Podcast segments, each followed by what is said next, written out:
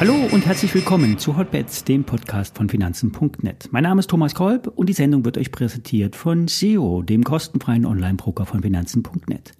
Alle nachfolgenden Informationen stellen keine Aufforderung zum Kauf oder Verkauf der betreffenden Werte dar.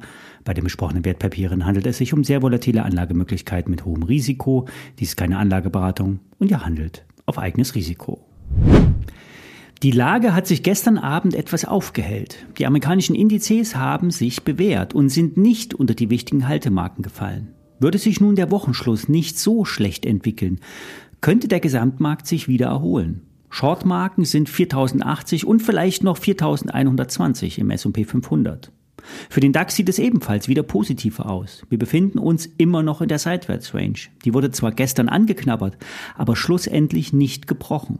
Bei aktuell 15.470 könnte ein Abwärtstrend überwunden werden. Weitere Hochs über 15.6 bedeuten Allzeithoch. Seid vorsichtig mit Shorts, auch wenn es viele Argumente dafür gibt. Die Märkte könnten sich auf Sicht der nächsten Handelstage weiter erholen.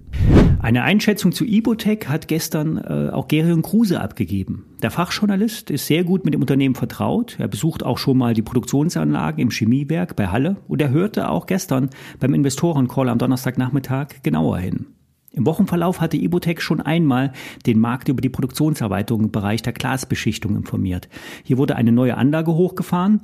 Im laufenden Jahr soll die Produktionseinheit zu über 50 Prozent ausgelastet sein. Der volle Output ist dann bis 2025 zu erwarten. Das sind dann 1000 Tonnen pro Jahr. Die gestern gemeldeten Zahlen waren etwas unter den Prognosen.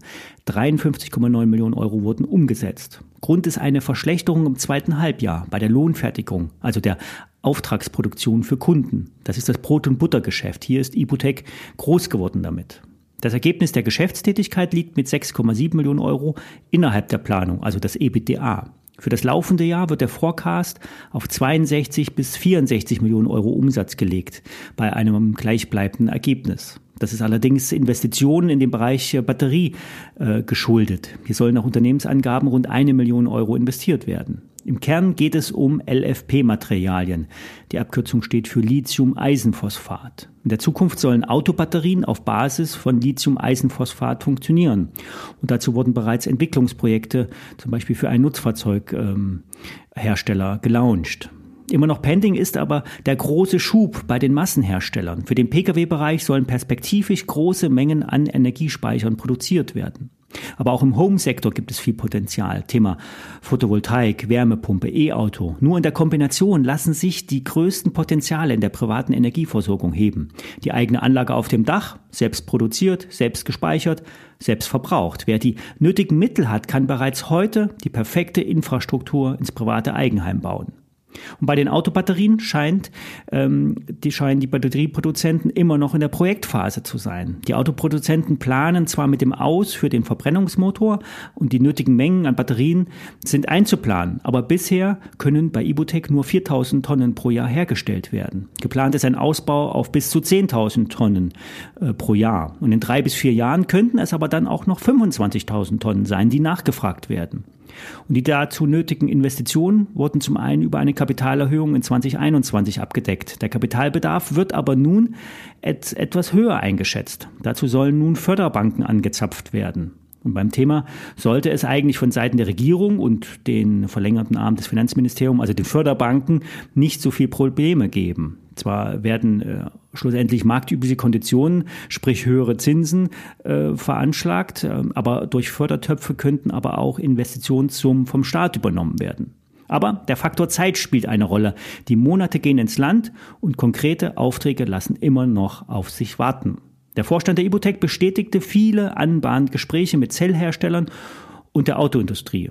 Es ist also reichlich Fantasie vorhanden. Der Börsenwert in Höhe von 156 Millionen Euro muss aber auch erarbeitet werden. Bei einem Ergebnis von um die 7 Millionen Euro ist die Einschätzung Wachstumswert richtig. Das KGV beträgt über 25. Dafür muss aber auch Ibotec stark wachsen, stärker als bisher. Das heißt, alles hängt an den Aufträgen aus dem Batteriebereich. Das operative Geschäft sichert derzeitige Geschäftsgrundlage. Mittelfristig soll die Marge auf 20 Prozent steigen bei perspektivisch 300 Millionen Euro Umsatz. Das wäre sehr gut. Wie gesagt, wenn die Aufträge kommen. Die Aktie hat sich zuletzt von 8, äh, 28 Euro auf fast 34 Euro verbessert. Kurse über 40 Euro sollten mit den nötigen Erfolgsmeldungen auch möglich sein. In dem Bereich um 30 Euro werde ich nochmal einsteigen. Die Aktie ist ein Risikopapier, dementsprechend sind Schwankungen zu erwarten. Der Put bei der Lufthansa scheint sich als Flop herauszustellen. Die Aktie schießt aufgrund der guten Zahlen auf die, über die Marke von 10 Euro hinaus. Würde der Kurs auf Wochensicht über 10 Euro bleiben, wäre das ein Zeichen für Stärke. Dann wäre auch der Put im Feuer. Ich schaue derzeit noch zu, muss mich aber hier auf Verluste einstellen. Der Wochenschluss im Gesamtmarkt wird spannend. Aus Bären könnten schnell wieder Bullen werden. Wie gesagt, seid vorsichtig mit Shorts. Vielleicht werden die Techs etwas schwächeln und die Value-Aktien wieder profitieren. Dann wäre der Dow Jones und der DAX oben auf. Ich wünsche euch ein schönes Wochenende. Bis Montag.